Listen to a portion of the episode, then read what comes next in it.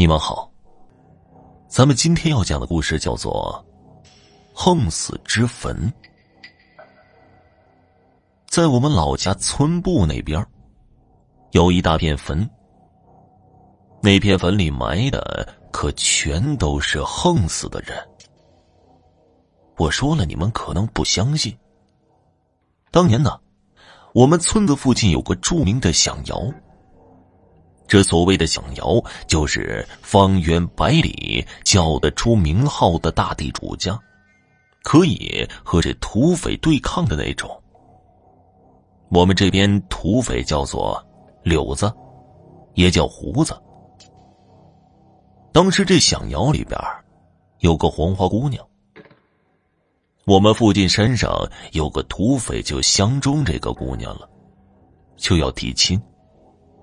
可这地主不愿意呀，说我们家姑娘嫁给狗也不嫁给土匪。这土匪就和这响窑干上了。结果这土匪太厉害了，这地主家没打得过，家里上上下下全都被宰了，只有一个下人正巧出去买东西去了。等这下人回来的时候，家里人全都死了，也不知道怎么安排。没办法，辈分差不多的就埋在一起了。所以，别看那只有五六个坟堆，那一个坟堆里最少也得有七八个人。当年呢，我们家附近就属那个坟圈子最是邪门了。这故事的主人公叫做老鱼儿，这只不过是一个外号。咱总不能直接用人家真名字对吧？老于和他的挚友宗三儿，两个人闲着没事在一起喝劣质的散白酒。喝了半宿，还要回村部睡觉去。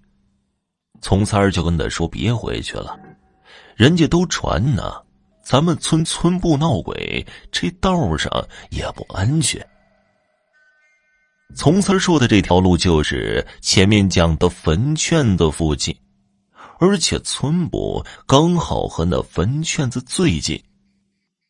这老鱼儿啊，是个外号，这个人就爱吃鱼，所以啊，我们当地的人就叫他老鱼儿。不过这个人有个坏习惯，一喝酒就爱装逼，那家伙装的不是一般的香啊！那完全是本色出演王八犊子。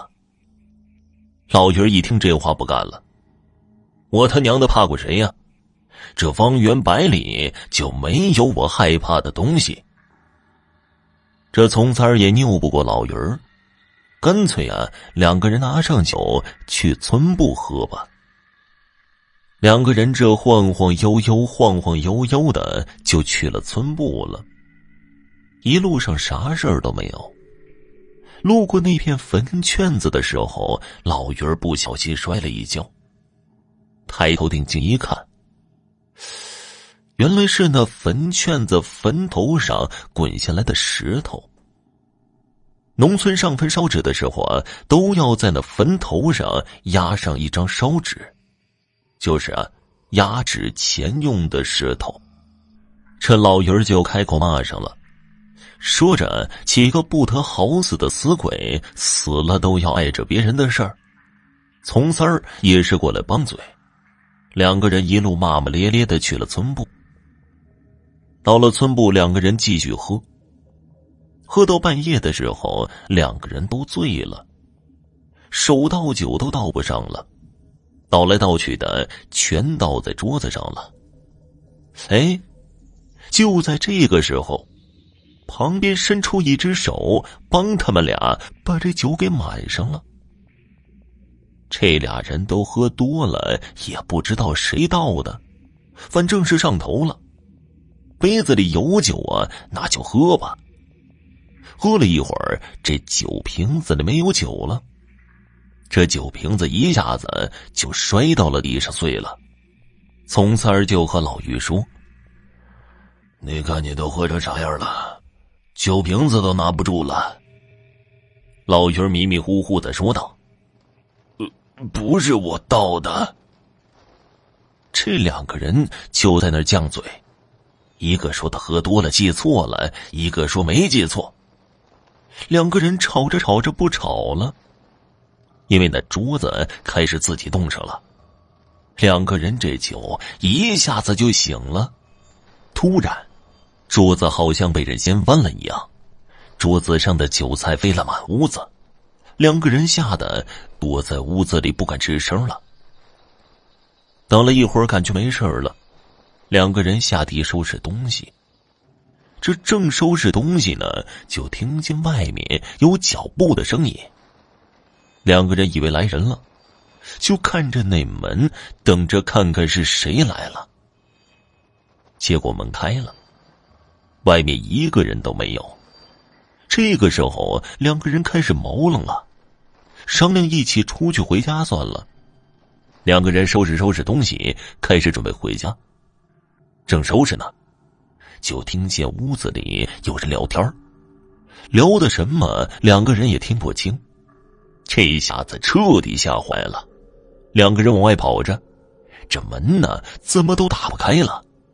两个人跳窗户跑掉了，沿着大路往家里跑着。可是两个人跑着跑着就发现不对劲儿了。这村部距离家里也就八分钟的路程，这两个人呢都快跑了一个小时了，这路啊怎么就看不见尽头呢？还是我们村的村长救了他们俩。我们村子村长起得早，早上五点钟就开始步行去村部上班。村长路过响窑坟圈子的时候，离得远远的，看见俩人在那绕着坟圈子跑呢，一圈一圈的。我们村长就喊了一嗓子，这一嗓子把他们俩给叫醒了。这两个人醒了以后就哭了，连跑带颠的跑回了家。村长也被吓坏了，这两个人这是鬼打墙了。村长一看这两人见了鬼一样，村部他也不去了，直接就跑回家去了。再说这老鱼儿啊，经历了昨晚上的事情以后，晚上不敢出门，半夜不敢出去上厕所了。两个人呢，好几天都没见面。这一天呢，老鱼儿的媳妇儿说要出去打麻将，留老鱼儿一个人在家里。这老鱼儿害怕呀，但是我估计着吧，这老鱼儿害怕媳妇儿超过了害怕鬼，也不敢不让媳妇儿去打麻将，就给这从三儿打了电话，让从三儿过来陪他。从三儿也不敢走夜路。这家伙，老鱼儿让自己媳妇儿去接的从三儿，两个人在家里又喝上酒了。老鱼儿的家里是四间房，标准的农村田字形建筑。两个人在屋里又喝起来，喝着喝着，这从三儿想去上趟厕所。农村没有卫生间，都是室外露天的厕所。从三儿迷迷糊糊的走到老鱼儿家的厕所，低头撒尿的功夫，一回头，透过窗户看见老鱼儿对面坐着个男的。不过这从三也没多想，农村嘛，串串门不是正常的吗？这从三上过了厕所就回屋了，一进屋看见老鱼儿一个人在那吃花生米呢。从三就问：“刚才那个人是谁？”这老鱼儿本来这段时间就挺敏感的，一听这话脸色就变了，就说：“从三儿喝多了。”这从三儿也寻思着喝多了看错了。这两个人坐下继续喝，不一会儿，这老鱼儿媳妇回来了。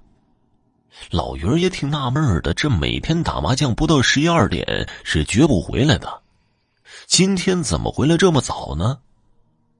从三儿就和老于说了：“，肯定是你媳妇儿，怕你害怕，就早点回来了。”老鱼儿媳妇儿一进屋，看见这两个人在这喝酒呢，就说：“去厨房再给做几个菜，让他们俩再等一会儿。”两个人继续喝着，喝着喝着，电话响了。老鱼晃晃悠悠的过去接电话，一听啊，那脸色瞬间蜡黄蜡黄的。从此儿也听见了，那老人机声音大呀。打电话过来的是老鱼的媳妇儿，让老鱼在家烧烧炕，今天玩麻将了，赢钱了，再多打几圈。可是刚刚老鱼媳妇儿不是回来了吗？那现在又打电话过来，那刚刚去厨房的是老鱼就害怕了。可是刚才说了，这老鱼就怕喝酒，一喝酒谁都不怕。老鱼就和葱三商量，去厨房看看，毕竟这厨房里做菜的声音还在呢。老鱼随手抄起放在一旁的火叉子。这火叉子就是农村烧火用的工具。两个人一前一后走进厨房。说来也是奇怪，两个人一进厨房，厨房里做菜的声音就没了，整个厨房里静悄悄的。这种事儿就怕安静，越是安静就越是恐怖。老于进厨房这么一看。厨房里什么都是原封不动的放着，好像刚刚做菜的声音从电视机里发出来的一样。两个人站在厨房里一阵阵发傻，这也太恐怖了。就当两个人刚刚平复了恐怖的心理的时候，大门突然响了一下。这大半夜的还刚刚闹鬼，这突然一下的声音给两人吓得够呛。两个人一回头，就看见一个人影闪了出去，两人吓得在原地一动都不敢动了。缓了半天，这酒啊也被吓得七七八八的了，也都醒了酒了。两个人走回喝酒的屋子，趴这窗户上一看。这一看，可给老鱼和葱子儿给吓坏了。这院子里边全都是人呐，那一个个的都穿着过去地主家孩子的服饰，不知道的还以为拍戏呢。两个人一屁股坐在地上，浑身一点力气都没了。两个人只感觉一股凉气直冲头顶，突然。院子里的人慢慢的走向窗户，这走得快的，不一会儿就趴窗户上了。老徐抬头一看，没把自己给吓死。那人满脸鲜血，头顶上还有个洞，正往外冒着血呢。老鱼他叫都没叫出声来，直接就吓昏了过去。这屋子里就剩下从三一个了。眼看着窗户上趴满了满脸鲜血的人，从三想叫都叫不出来了，喉咙里像是给什么东西堵住了一样。葱三儿一激动，直接给吓死了。后来鉴定说是心肌梗塞。老鱼儿第二天醒的时候已经在医院了。我们去看他，老鱼儿就把这个事情讲给我们。可是没几天，老鱼儿居然在后山上吊自杀了。而他自杀的那棵树旁边几米，就是那个坟圈子。好了，听众朋友，本集播讲完毕，感谢您的收听。